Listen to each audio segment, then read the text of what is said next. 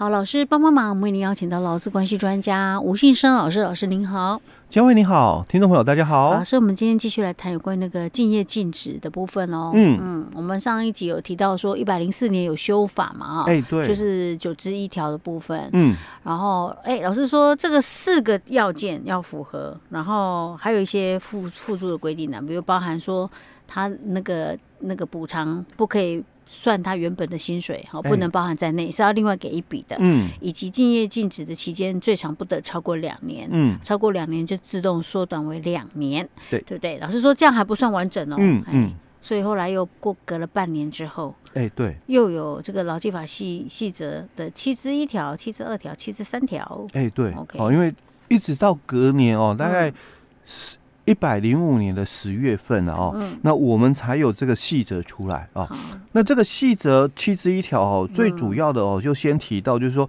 这个我们刚刚提到了，嗯，哦，上一集提到了，嗯、你你可以跟员工哦去约定嘛，啊，这个离职后的一个企业禁止哦。是，当然我也必须强调了哦，老公在职期间哦，嗯、你就有所谓的。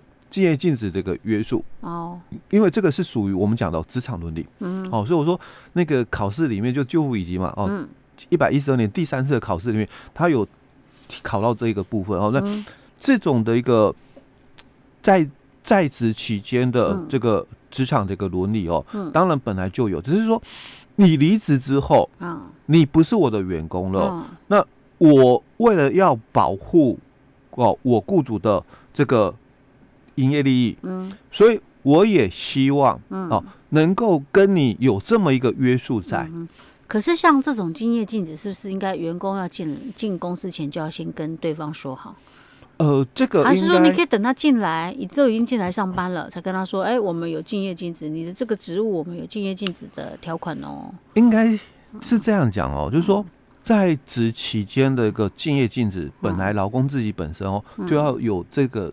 自知，嗯，因为你是这家公司的员工，嗯，当然这个公司的利益你要保护，嗯，哦，所以这个我们讲在职期间其实不用多说了，因为这个是本来的一个职场伦理的部分，那只是说我离职后，嗯，那公司希望保护他的一个利益嘛，嗯，所以他也希望就是说对我有所约束，嗯，可是我离职了嘛，嗯，那我不是你的员工嘛，我说。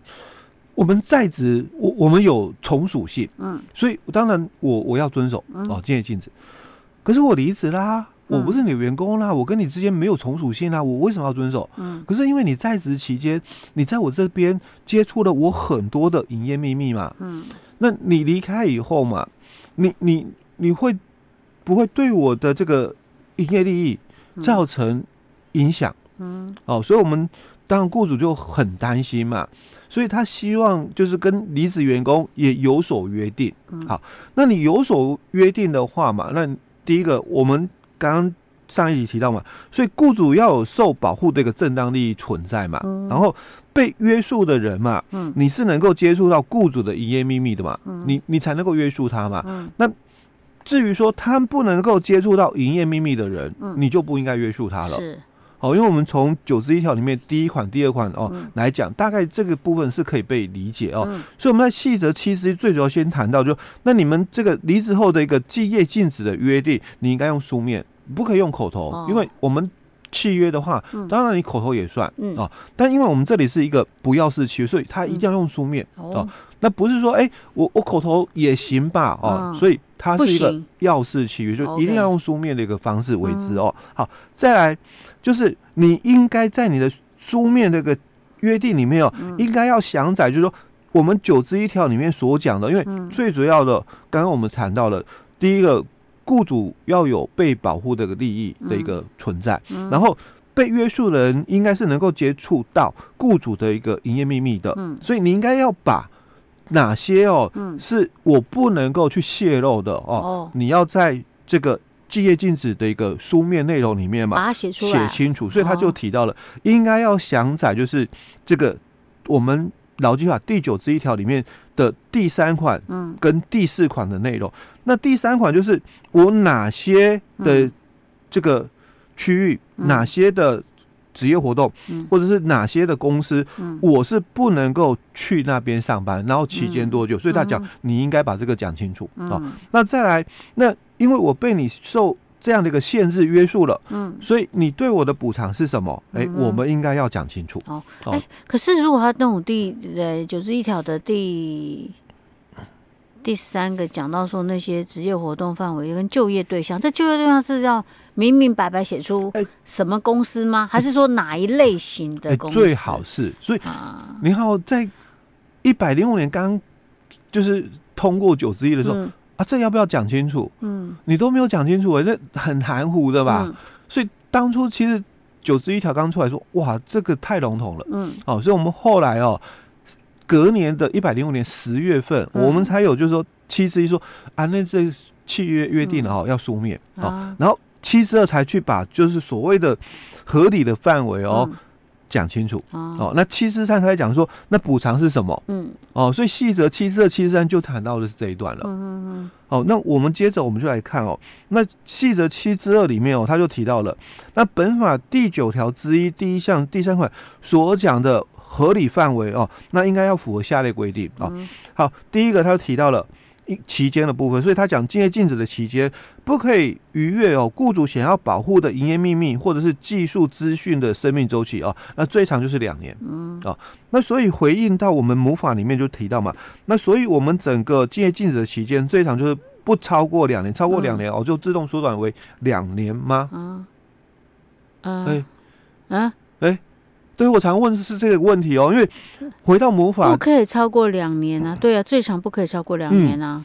所以超过两年就嗯自动缩短为两年吗？呃，不不是吗？不是他不是这么写吗？所以我们就回到哦，啊我们细则七这，他这里就跟你提到刚刚那一句话哦，啊，他讲的是不得逾越雇主想要保护的营业秘密或技术资讯的生命周期。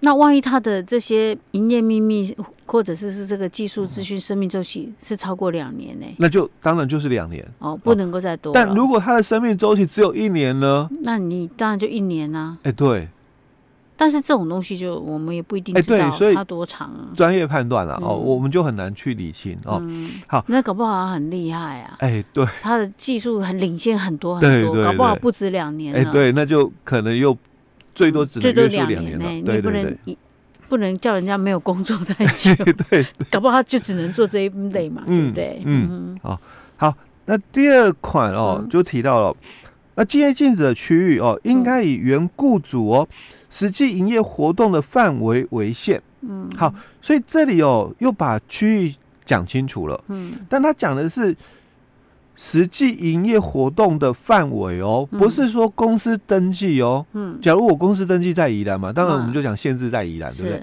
可是他讲说营业活动范围，啊，所以我的业务嘛，嗯。有到台北，嗯。有到新竹，嗯。啊，有到这个桃园好了，嗯，那所以是不是整个台湾北部啊？